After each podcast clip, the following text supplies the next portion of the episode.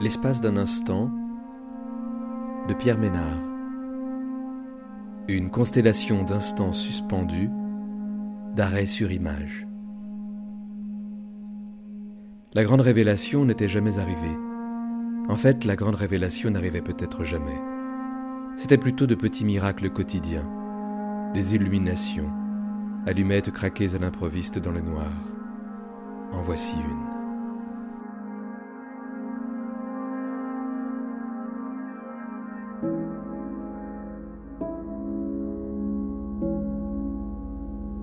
Concepción, Chili, 19h33. Elle consulte son smartphone dans la pénombre de son appartement. Elle attendait un message important de son fils qui a tardé à lui parvenir. Elle a sursauté en entendant sonner son téléphone. Sur le moment, surprise, elle ne s'y attendait plus. Incapable de savoir où elle a laissé traîner son téléphone. Dans quelle pièce? Au début, elle a l'impression que tout se renverse. Elle est maladroite, perdue. Soudain, elle ne sait plus rien faire. Son corps s'arrête. Où qu'elle aille, elle se trouve contrainte, cernée, par un meuble, un escalier, une porte, une fenêtre, par un meuble, un escalier, une porte, une fenêtre, une nouvelle porte, un danger, un éclair de lumière, le bruit de la chaudière, une indécision, un parquet glissant, une sonnerie, une vibration, un doute, un changement de température, une voix, une totale impuissance. Elle tente de se concentrer sur le texte qu'elle est en train d'écrire, les mots qu'elle choisit. Sur son visage, on peut lire l'inquiétude d'une mère, l'incertitude d'une femme loin de chez elle. Le message qu'elle tape de ses doigts avec une troublante agilité lui permet cependant de retrouver un peu de sérénité les cernes font partie de la transformation.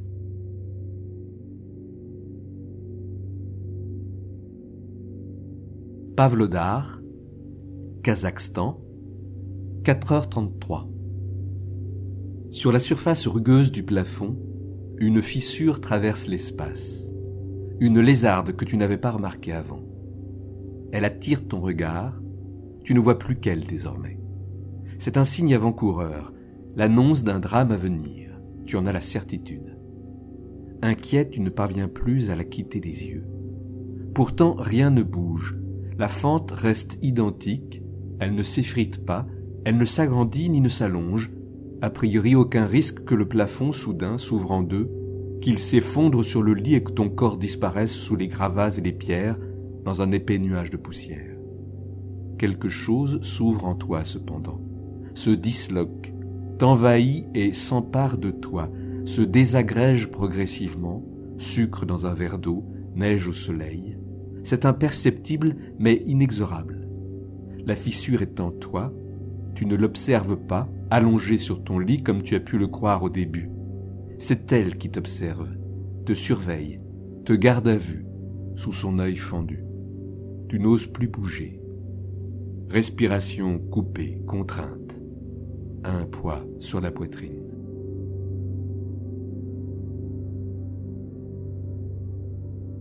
Juarez, Mexique, 16h33. Elle ferme les yeux, il va se cacher.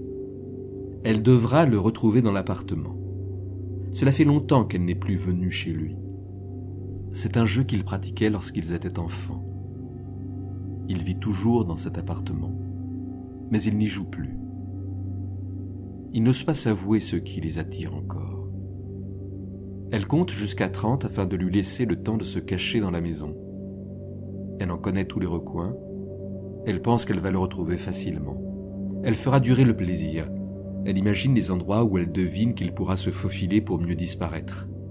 Elle essaie de les reconnaître au bruit qu'il produit en traversant la maison. Elle ne triche pas. Elle n'ouvre pas les yeux avant qu'il soit caché, bien à l'abri. Le silence de la maison lui indique que c'est le moment de partir à sa recherche. Elle entend en chasse et s'en veut déjà.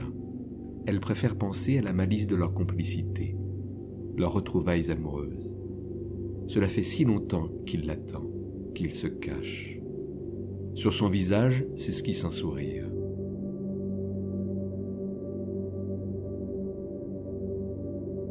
Mogadiscio, Somalie, 1h33.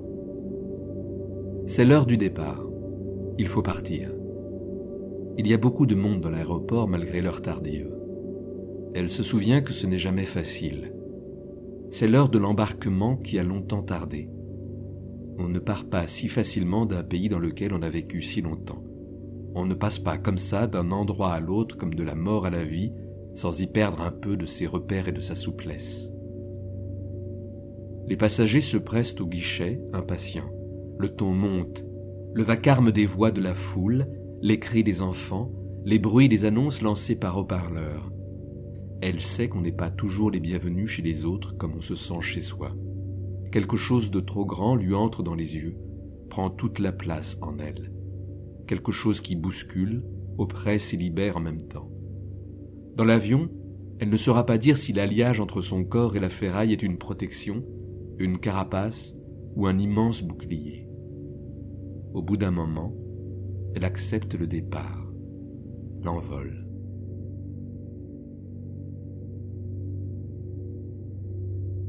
Lacano, France, 23h33. Ce soir, il y a la fête. Il y a du monde, beaucoup de musique. Les gens boivent de l'alcool, fument beaucoup. Les jeunes dansent, font la fête, perdus dans la foule. Les lumières colorées et les fumigènes se gonflent dans leur dos.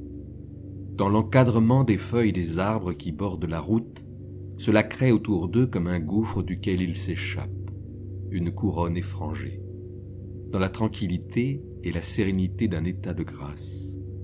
Ce qu'ils traversent, qui les surprend encore, qui les laisse sans voix, troublés mais ravis, ensemble.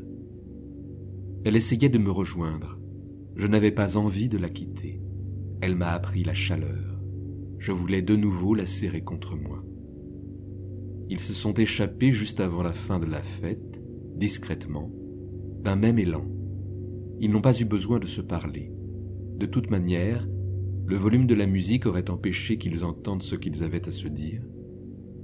Ils se sont regardés longuement, un sourire complice sur leur doux visage il était temps de rentrer, de se retrouver seuls, tous les deux, loin de la foule, du bruit.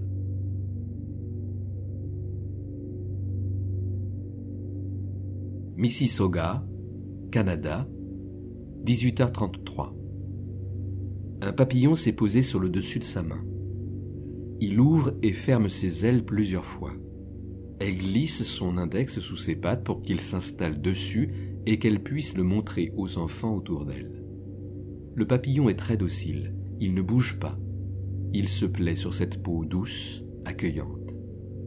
Dans la nature, le papillon, lorsqu'il reste immobile, est souvent invisible. Dès qu'il bouge, notre œil parvient plus facilement à le détecter. Mais pour l'attraper, c'est une autre paire de manches. Elle se souvenait qu'elle aimait chasser les papillons avec son filet lorsqu'elle était enfant et de la collection qu'elle avait commencée à la campagne chez ses grands-parents. Elle maintenait le corps fragile de l'insecte encore vivant, vibrante entre ses doigts, tout en prenant bien soin de ne pas toucher ses ailes, que ses doigts n'entrent pas en contact avec la poudre qui les recouvrait. En dénature la beauté, avant de le transpercer avec la fine pointe d'une aiguille pour l'accrocher à son tableau de chasse, protégé par une vitre. Aujourd'hui, elle n'en serait plus capable.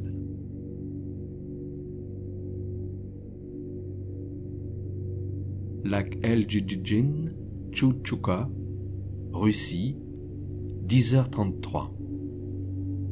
À bord du bateau, il traverse le lac. La brume est si épaisse, tenace et poisseuse, c'est à peine s'il voit à quelques mètres devant lui. Mais il a déjà fait ce trajet de très nombreuses fois. Il connaît cette traversée par cœur. Il se dirige sans instrument. Il pourrait fermer les yeux. Le hors-bord avance à vitesse soutenue. La vélocité de l'engin est telle que le nez pointu du bateau se soulève légèrement à cette vitesse. Il claque en retombant sur la vague qu'il vient de cogner. Les éclaboussures jaillissent tout autour de lui. L'impression de fendre les eaux. Le bruit du moteur renforce cette sensation tranchante. Il se retrouve dans la situation d'un homme qui pressent qu'un feu brille au fond de la brume, qu'un certain trouble émane du brouillard, à peine discernable, et dont il se demande aussi s'il ne l'a pas rêvé, annonce un fanal ou un phare. Le moteur gronde dans son dos, la main sur la barre franche pour diriger le bateau plus facilement. Il n'est pas vrai de dire que le monde n'existe pas. Il existe bel et bien. L'espace d'un instant de Pierre Ménard.